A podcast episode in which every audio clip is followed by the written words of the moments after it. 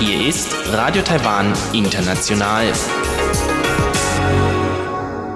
Herzlich willkommen zum halbstündigen deutschsprachigen Programm von Radio Taiwan International an diesem Montag, den 16. November. Am Mikrofon hören Sie Karina Rother und heute für Sie im Programm haben wir zuerst die Tagesnachrichten. Darauf folgt Taiwan entdecken mit Sebastian Hambach und sein heutiges Thema ist das Trostfrauenmuseum, das umziehen muss.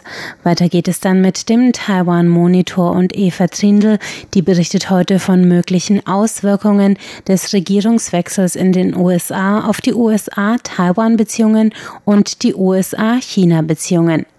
Nun hören Sie zuerst die Tagesnachrichten.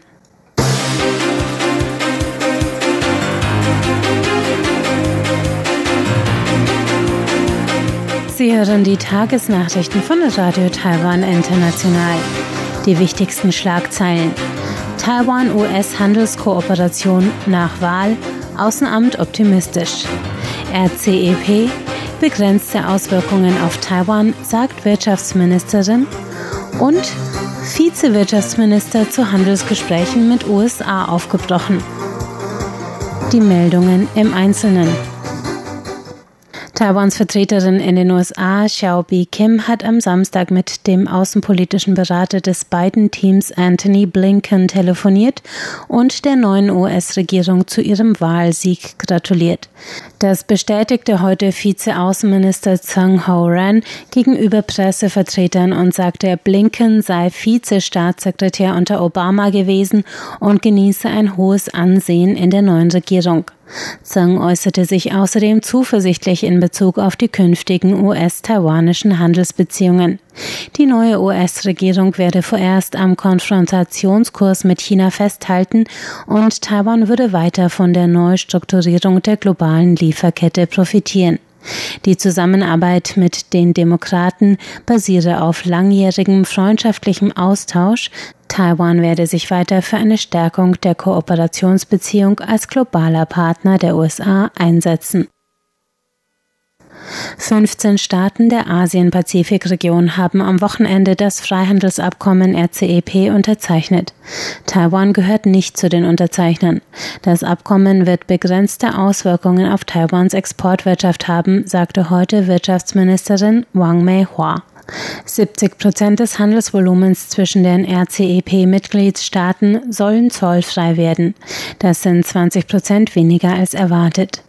Das RCEP, das 30 Prozent des Welthandels umfasst, könnte aber zur Senkung von Zöllen unter anderem auf Stahl, Rohöl, Textilien und Maschinen im Handel zwischen den Mitgliedstaaten führen, so Wang. Das könnte taiwanische Exporteure zum Beispiel von Maschinen benachteiligen. Wang sagte, man werde im Dialog mit Herstellern mögliche Konsequenzen des Handelsabkommens diskutieren und möglicherweise mehr in die heimische Entwicklung investieren, um Taiwan konkurrenzfähig zu halten. Zudem werde man sich weiter für einen Beitritt in das andere regionale Freihandelsabkommen CPTPP sowie eine Intensivierung des Handels mit den USA einsetzen. Heute ist die taiwanische Handelsdelegation unter der Führung von Vize-Wirtschaftsminister Chen Jiangqi nach Washington aufgebrochen, um dort am ersten offiziellen Handelspartnerschaftsdialog zwischen Taiwan und den USA teilzunehmen.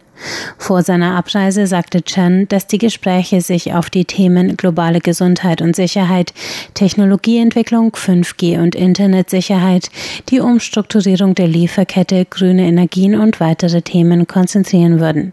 Zudem werden die zwei Länder einen umfassenden, grundsätzlichen Dialog über den Aufbau einer Handelskooperation führen.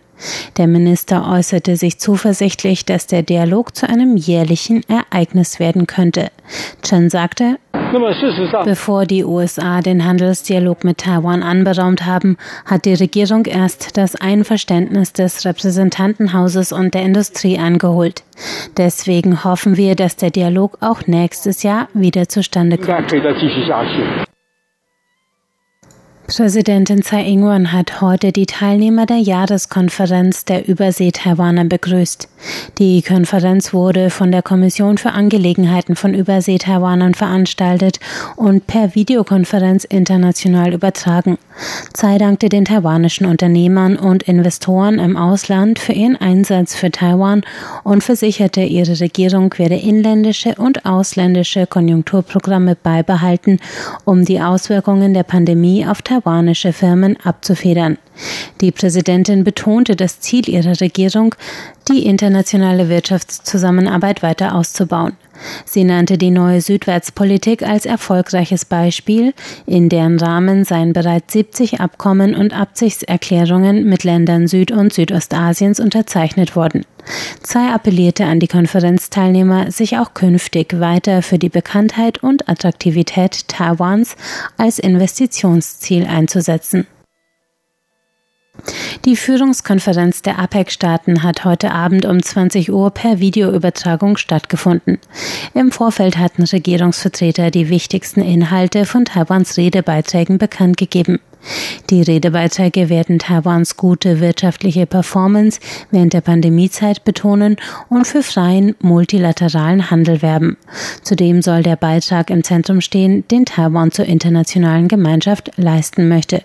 Von medizinisch-technischer Kooperation bis zur Förderung einer inklusiven Wirtschaft, zum Beispiel durch eine stärkere Einbindung von Frauen in die Arbeitswelt. Die APEC-Kooperationen sollten laut Rednern künftig den Menschen ins Zentrum der Wirtschaft stellen und die Digitalisierung zugunsten des gesellschaftlichen Wohlstands vorantreiben. Die Asiatisch-Pazifische Wirtschaftskooperation kurz APEC umfasst 21 Mitgliedstaaten und wurde 1989 gegründet. Taiwan trat 1991 bei. Das Land wird auf der diesjährigen Konferenz vom Vorsitzenden der Landesentwicklungskommission Gong Ming-jin und dem Staatsminister für Handel John Dong mit je dreiminütigen Wortbeiträgen vertreten. Laut jüngsten Zahlen befinden sich in Taiwan noch 11.317 Arbeitnehmer aus 467 Betrieben in Kurzarbeit oder unbezahltem Urlaub. Das bedeutet einen kontinuierlichen Rückgang der Kurzarbeit seit Juni. Das sagte heute Außenministeriumsvertreter Huang Wei-cheng. Mit 31.000 Arbeitnehmern war im Juni der Höhepunkt der Auswirkungen von Corona auf Taiwans Arbeitsmarkt erreicht worden, so Huang. Seit der jüngsten Zählung vor wenigen Wochen seien weitere 379 Angestellte in die Vollarbeit zurückgekehrt. Einige Branchen wie Reise und Transport litten weiter unter der globalen Pandemie. Das Arbeitsministerium stünde im Austausch mit den betroffenen Betrieben und arbeite an einer weiteren Senkung der Kurzarbeiterzahlen, so Huang. Kommen wir zur Börse. Der TAIEX hat heute mit 278 Punkten im Plus geschlossen. Das ist ein Zuwachs von 2,1 Prozent bei einem Endstand von 13.551 Punkten. Das Handelsvolumen an diesem Montag betrug 234 Milliarden Taiwan-Dollar. Das sind umgerechnet 8,23 Milliarden US-Dollar. Das war die Börse. Nun folgt das Wetter.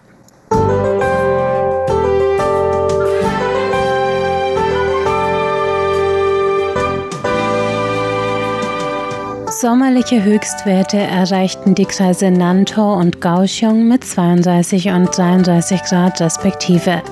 Im Rest des Landes war es angenehm mild bei sonnigen 24 bis 28 Grad. Einzig in Geelong an Taiwans Nordküste und in Ilan und Hualien im Osten regnete es bei Werten um 25 Grad. Der morgige Dienstag bleibt freundlich mit Sonnenschein und Temperaturen zwischen 22 und 30 Grad. Der Regen im Nordosten verzieht sich, es bleibt aber bedeckt bei 22 bis 26 Grad.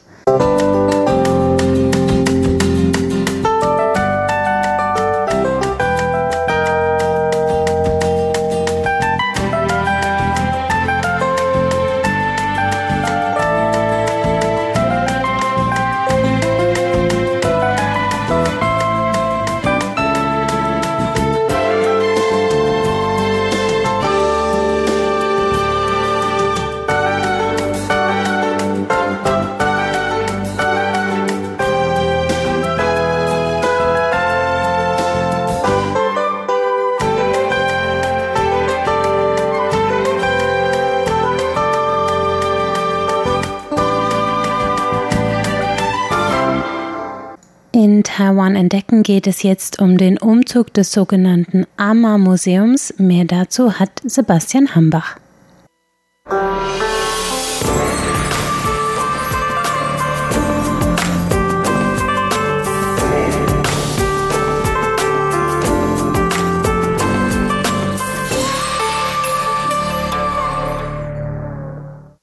Das Thema der sogenannten Trostfrauen erhitzt bis heute die Gemüter. Mit dem beschönigenden Ausdruck bezeichnete die japanische Armee im Zweiten Weltkrieg Zwangsprostituierte. Manche Historiker vermuten, dass auch aus Taiwan, das damals noch eine japanische Kolonie war, mehr als 1000 bis 2000 junge Frauen zur Prostitution gezwungen wurden. In den letzten Jahren und Jahrzehnten wurde das Thema zumeist auf Drängen von Regierungen der betroffenen Länder und den Einsatz von Menschenrechtsgruppen erst mühselig aufgearbeitet. Die japanische Regierung weigerte sich lange Zeit, eine offizielle Entschuldigung zu geben und tut das im Falle der Frauen aus Taiwan auch bis heute noch. Vor ein paar Jahren eröffnete in Taipeh das Amar-Museum, in dem an das Schicksal der Frauen erinnert werden soll.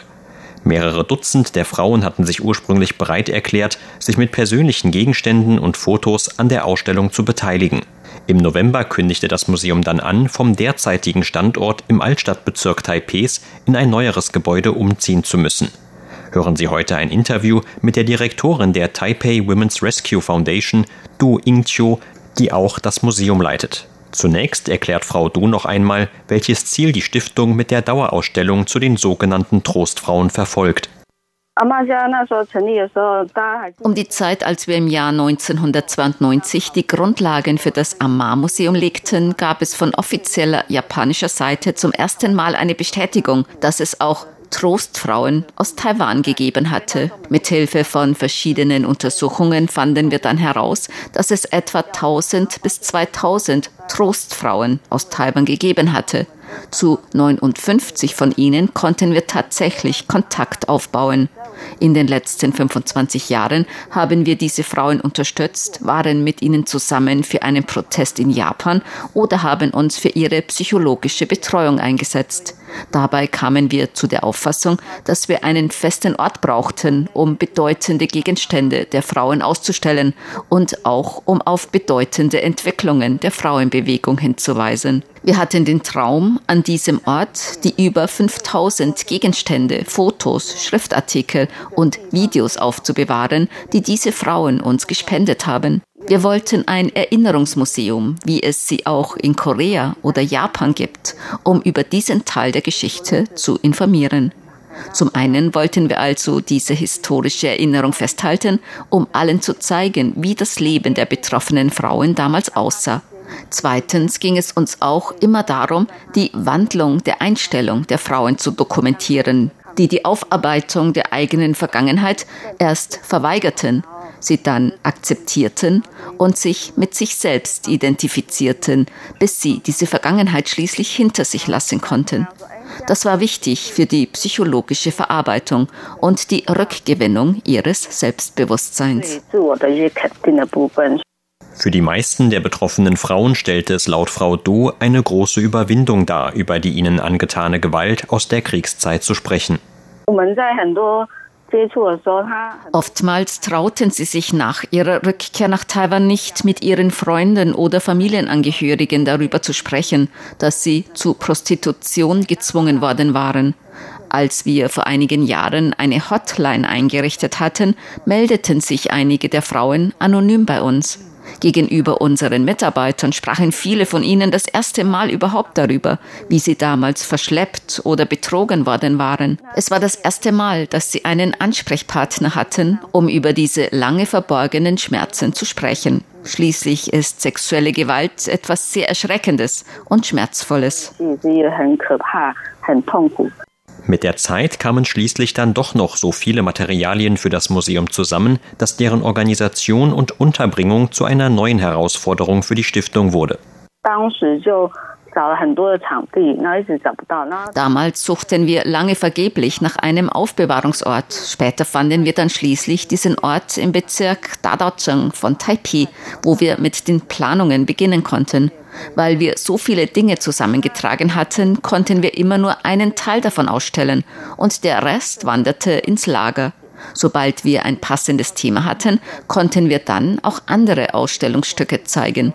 In der Ausstellung stellten wir aber auch die Hintergründe zum Zweiten Weltkrieg vor und führten selbst Oral History Projekte durch, in denen die betroffenen Frauen von damals selbst zur Sprache kommen. Dadurch bekommt man einen noch besseren Einblick in die schwierige Lage der Frauen. Viele der Frauen waren damals zwischen 16 und 20 Jahre alt. Doch die sexuelle Gewalt endete für viele von ihnen ihr Leben in gewisser Weise schon während ihrer Jugendzeit. Viele Träume, die sie damals hatten, blieben unerfüllt. Über einige unserer Projekte wollen wir ihnen dabei helfen, ihre Träume von einem Beruf als Stewardess oder einer Postausträgerin zumindest an ihrem Lebensabend noch zu erfüllen. Mittlerweile leben nur noch zwei der Frauen. Beide sind heute über 90 Jahre alt. Beiden geht es noch ziemlich gut, vor allem in Anbetracht ihres Alters. Sie sind nicht auf medizinische Hilfe angewiesen, aber sie möchten lieber anonym bleiben und ihr eigenes Leben führen. Außerdem ist Taipei für sie sehr weit weg, weshalb sie nicht zum Museum gekommen sind. In der Vergangenheit nahm eine weitere der Frauen noch an Veranstaltungen in dem Museum teil. Sie wohnte etwas näher, ist aber mittlerweile verstorben. Schon bei der Eröffnung des Museums lebten nur noch drei von ihnen. Die beiden Überlebenden warten noch bis heute auf eine offizielle Entschuldigung Japans. Außerdem machen sie sich auch viele Gedanken darüber, wie sie von Taiwans Gesellschaft oder der Welt wahrgenommen werden. Sie sind Opfer, die damals zur Prostitution gezwungen wurden und als Sexsklavinnen der Soldaten dienen mussten. Trotzdem ist in Taiwan immer noch die Meinung verbreitet, dass die Frauen damals freiwillig gehandelt hätten. Tatsächlich würde man heute stattdessen von Opfern von Menschenhandel sprechen. Sie wurden unter Zwang an unterschiedliche Orte verschleppt, um dort zu arbeiten. Man sagte ihnen, dass sie in der medizinischen Pflege oder im Dienstleistungsbereich oder als Krankenschwestern arbeiten würden. Aber als sie dann tatsächlich vor Ort ankamen, wurden sie zu Trostfrauen. Wenn sie davonliefen, mussten sie um ihr Leben bangen oder wurden wieder zurückgeschleppt. Sie waren also wie Gefangene oder Sklavinnen, die nicht einfach Nein sagen konnten. Wenn sie sich geweigert hätten, wären sie umgebracht worden. Die ganze Zeit über standen sie unter Zwang und waren Opfer dieses Systems von Sexsklavinnen für die Soldaten der japanischen Armee während des Zweiten Weltkriegs. In diesem Jahr wurden die finanziellen Schwierigkeiten des Museums immer deutlicher. Vorkehrungsmaßnahmen gegen eine mögliche Ausbreitung von Covid-19 sorgten auch in Taiwan dafür, dass viele Menschen öffentlichen Einrichtungen wie Museen fernblieben, was die Lage für das Amar-Museum zusätzlich verschlimmerte. Die gute Nachricht ist, dass das Museum nach einer kurzen Zeit der Schließung im kommenden April wieder an neuer Stelle in Taipei seine Pforten eröffnen wird. Jedes Jahr hatten wir Ausgaben von umgerechnet 325.000 bis 503.000 Euro für den Betrieb des Museums. Wir machten daher jedes Jahr sehr große Verluste. Ein Grund dafür war auch, dass wir in den ersten ein, zwei Jahren noch keinen Eintritt verlangten. Auch als wir viele Besucher hatten, war der Eintritt kostenlos. Das meiste Geld bekamen wir über Spenden und Subventionsanträge von der Regierung. Am meisten Geld nahmen die Personalkosten und die Miete in Anspruch. Außerdem musste an dem alten Gebäude öfter etwas repariert werden. In diesem Jahr lief dann auch unser fünfjähriger Mietvertrag aus. Durch die Covid-19-Pandemie mussten sowieso einige Läden schließen. Da dachten wir uns, dass wir das Museum vielleicht etwas verkleinern könnten. In einem kleineren Rahmen könnten wir auch das Personal besser mit unserer Stiftung abstimmen und dadurch die Kosten etwas nach unten drücken. Wir haben bereits einen neuen Ort gefunden, müssen aber noch ein paar weitere Details klären. Wir werden auf jeden Fall ein kleines Museum fortführen. Über zeitlich beschränkte Ausstellungen können wir noch mehr Inhalte in dem Museum zeigen. Somit können die Besucher auch öfter vorbeischauen und jedes Mal etwas anderes zu sehen bekommen. Sie hörten ein Interview mit der Direktorin der Taipei Women's Rescue Foundation, Du Ingqiu. Das neue Museum soll derzeitigen Planungen nach im April 2021 in einem Bürogebäude in der Chengde Straße in Taipei wieder eröffnen. Vielen Dank für Ihr Interesse. Am Mikrofon war Sebastian Hambach.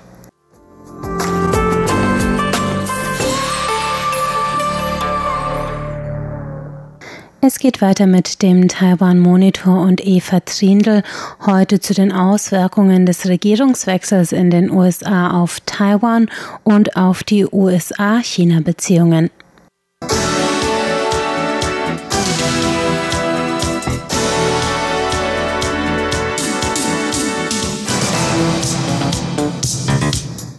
In Taiwan verfolgt man die Wahlen in den USA sehr aufmerksam. Wie sieht man hier die Entwicklungen in den USA und welche Auswirkungen hat ein Regierungswechsel in den USA auf Taiwan?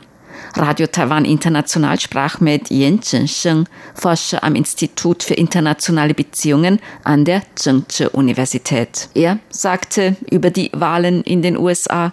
美国，我们大家都知道，现在在台湾 in Taiwan verfolgt man die Wahlen in den USA sehr aufmerksam. Wie wir wissen, werden in den USA Präsidenten und Vizepräsidenten von einem Wahlmännergremium gewählt. Bei dieser Wahl werden die Wahlpersonen am 14. Dezember zur Stimmabgabe zusammenkommen. Deshalb müssen alle Differenzen davor ausgeräumt sein und jeder Bundesstaat muss bis dahin seine Wahlpersonen bestätigt haben. Daran werden meines Erachtens auch Nachzählungen der Stimmen oder Klagen vor Gericht nichts ändern. Bis zur Wahl durch das Wahlmännergremium bleibt noch ein Monat Zeit. Biden hat bereits mit den Vorbereitungen für die Amtsübernahme begonnen. Solange Trump jedoch nicht bereit ist, mit Biden bei der Amtsübergabe zusammenzuarbeiten, muss Biden bis zum 14. Dezember warten, bis seine Wahl zum Präsidenten durch das Wahlmännergremium bestätigt wird. Im Anschluss bleibt noch etwa ein Monat Zeit bis zur Amtseinführung des Präsidenten am 20. Januar 2021. Alle gerichtlichen Schritte sollten also bis Mitte Dezember abgeschlossen sein. Falls bis zum 20. Januar 2021 kein Präsident und Vizepräsident bestätigt ist, wird das Amt des Präsidenten von der Vorsitzenden des US-Repräsentantenhauses übernommen, also von Nancy Pelosi von den Demokraten. Das wäre vielleicht für die Republikaner noch weniger zu akzeptieren als ein Joe Biden als Präsident. Laut Herrn Yen lassen die Ergebnisse der US-Präsidentschaftswahl keine größeren Änderungen beim demografischen Wahlverhalten der verschiedenen Bevölkerungsgruppen erkennen. Ich denke nicht, dass sich die Konfrontation zwischen unterschiedlichen Ethnien in den USA besonders zugespitzt hat. Man muss hier die verschiedenen Bevölkerungsgruppen betrachten, wie Geschlecht, Alter und Wohnort. Die Unterstützung von Frauen für Trump ist nicht ganz so stark. Das macht vielleicht einen Unterschied von 13 Prozentpunkten der Wählerstimmen zwischen Trump und Biden aus. Aber das ist auch kein allzu großer Unterschied zu vergangenen Wahlen. In den USA gab es schon von jeher einen sogenannten Gender Gap, eine höhere Unterstützung der Frauen für die Demokratische Partei von etwa 9 Prozentpunkte. Unter den asiatischstämmigen Wählern und Wählerinnen haben 2012 rund 70 Prozent für Obama gestimmt. Nun waren es über 60 Prozent für Biden. Bei den Afroamerikanern ist die Unterstützung für die Demokraten deutlich höher war aber mit unter 90 Prozent für Biden auch nicht ganz so überwältigend wie erwartet. Was die Latinos angeht, war die Zustimmung für Biden etwas über 60 Prozent. Beim Alter ist die Unterstützung unter den jungen Wählern für Biden deutlicher. Bei den anderen Altersgruppen ist der Unterschied auch nicht so besonders groß. Beim demografischen Wahlverhalten hat sich bei dieser Wahl gar nicht so viel verändert. Es handelt sich eher um eine Polarisierung oder Verschiebung der Wähler nach Wohnorten und Wohngegenden. Weil Biden ein eher gemäßigter Präsidentschaftskandidat der Demokraten ist, konnte er auch Mitte- und Wechselwähler oder gemäßigte Unterstützer der Republikaner gewinnen. Damit konnte er einige Swing States für die Demokraten zurückerobern. Biden hat insgesamt etwa 4, 5 Millionen Stimmen mehr erhalten als Trump. Das ist aber auch nur etwa 3% Unterschied nicht viel mehr als vor vier Jahren bei Hillary Clinton. Vor vier Jahren war jedoch die Verteilung der Stimmen etwas anders. Hillary Clinton hat bei der Wahl vor vier Jahren zwar in manchen Staaten einen sehr hohen Anteil der Stimmen erhalten, aber in wichtigen, entscheidenden Swing States hat sie verloren. Zwar knapp, aber doch verloren. Biden hat bei dieser Wahl zwar auch in den Staaten, die als Hochburgen der Demokraten gelten, sehr viele Stimmen erhalten, aber das Entscheidende ist, dass er auch wichtige Swing States gewinnen konnte. Wie es aussieht, sogar Arizona und Georgia. Das ist der größte Unterschied zur Wahl von vor vier Jahren. Auch Trump hat insgesamt mehr Stimmen erhalten als vor vier Jahren. Er hat eine sehr große Unterstützerbasis. Aber bei dieser Präsidentschaftswahl war vielleicht die Motivation zur Stimmabgabe unter den Unterstützern der Demokraten noch größer. So hat die höhere Wahlbeteiligung auch zum Sieg der Demokraten über die Republikaner beigetragen.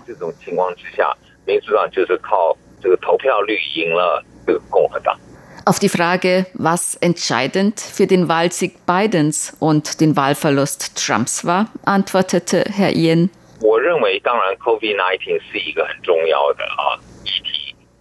Ich denke, dass Covid-19 ein sehr wichtiges Thema ist.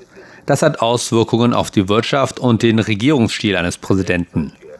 Man sieht zum Beispiel, ob seine Entscheidungen auf wissenschaftlichen Erkenntnissen basieren. Aber Trump hat trotzdem sehr viele Stimmen erhalten. Das heißt, dass viele Wähler und Wählerinnen die Leistungen Trumps bezüglich der Wirtschaftsentwicklung positiv bewerten. Sonst hätte er nicht so viele Wählerstimmen bekommen.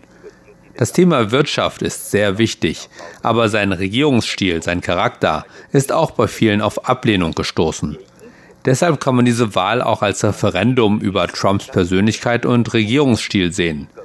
Biden ist im Gegensatz zu Trump ein gemäßigter Politiker. Er ein Politiker der alten Schule. Er ist vielleicht keiner, der die Leute begeistert. Er hat die Wahl vielleicht nicht gewonnen, weil die Unterstützung für seine Person so groß ist, sondern weil er keine so kontroverse Persönlichkeit wie Trump ist.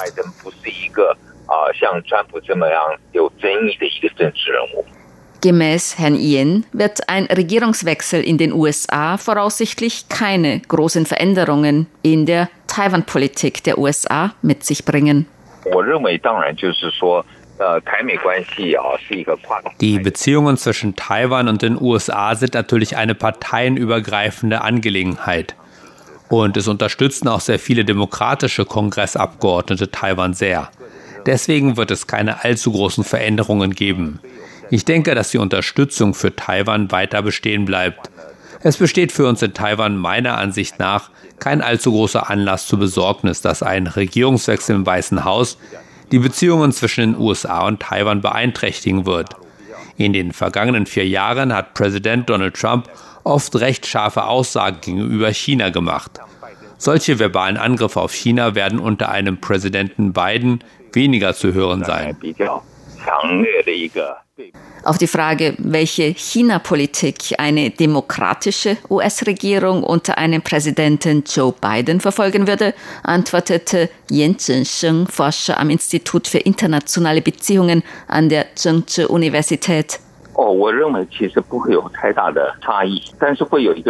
Ich denke nicht, dass sich daran etwas ändern wird. Die USA werden im Großen und Ganzen innerhalb der bestehenden Systeme und Institutionen die Zusammenarbeit mit China in einigen Bereichen suchen, wie zum Beispiel beim Kampf gegen den Klimawandel oder gegen Terrorismus. Biden wird eher systematisch und institutionell vorgehen, um China entgegenzutreten oder Druck auf China auszuüben. Besonders im Bereich Menschenrechte. Trump hingegen ist eher ein individualistischer, der auch gern Entscheidungen im Alleingang trifft. Bei beiden wird eher ein ganzes Team bei solchen politischen Entscheidungen mitwirken. Während früherer demokratischen Regierungen hat man gesehen, dass die USA bei vielen Angelegenheiten und Verhandlungen Verbesserungen bei den Menschenrechten als Voraussetzung auf den Tisch brachten. Darunter auch die Freilassung von Dissidenten. Davon gibt es in China noch viel mehr. Eine Biden-Regierung wird, auch wenn Verhandlungen mit China fortgeführt werden, mehr Gewicht auf die Frage von Menschenrechten legen. Aber die chinesische Regierung ist nun anders, stärker als vor 25 Jahren. Deshalb sehe ich nicht unbedingt, dass China in dieser Hinsicht nachgeben wird. Es wird meines Erachtens im Bereich Menschenrechte größere Differenzen geben. Das war der Taiwan Monitor und damit sind wir am Ende des heutigen deutschsprachigen Programms von Radio Taiwan International. Alle Sendungen finden Sie zum Nachhören auf unserer Internetseite unter www.de.rti.org.tv. Schreiben Sie uns gerne zum Beispiel per E-Mail an deutsch.rti.org.tv. Am Mikrofon verabschiedet sich nun Karina Rother. Danke fürs Zuhören. Ich sage Tschüss, bis zum nächsten Mal.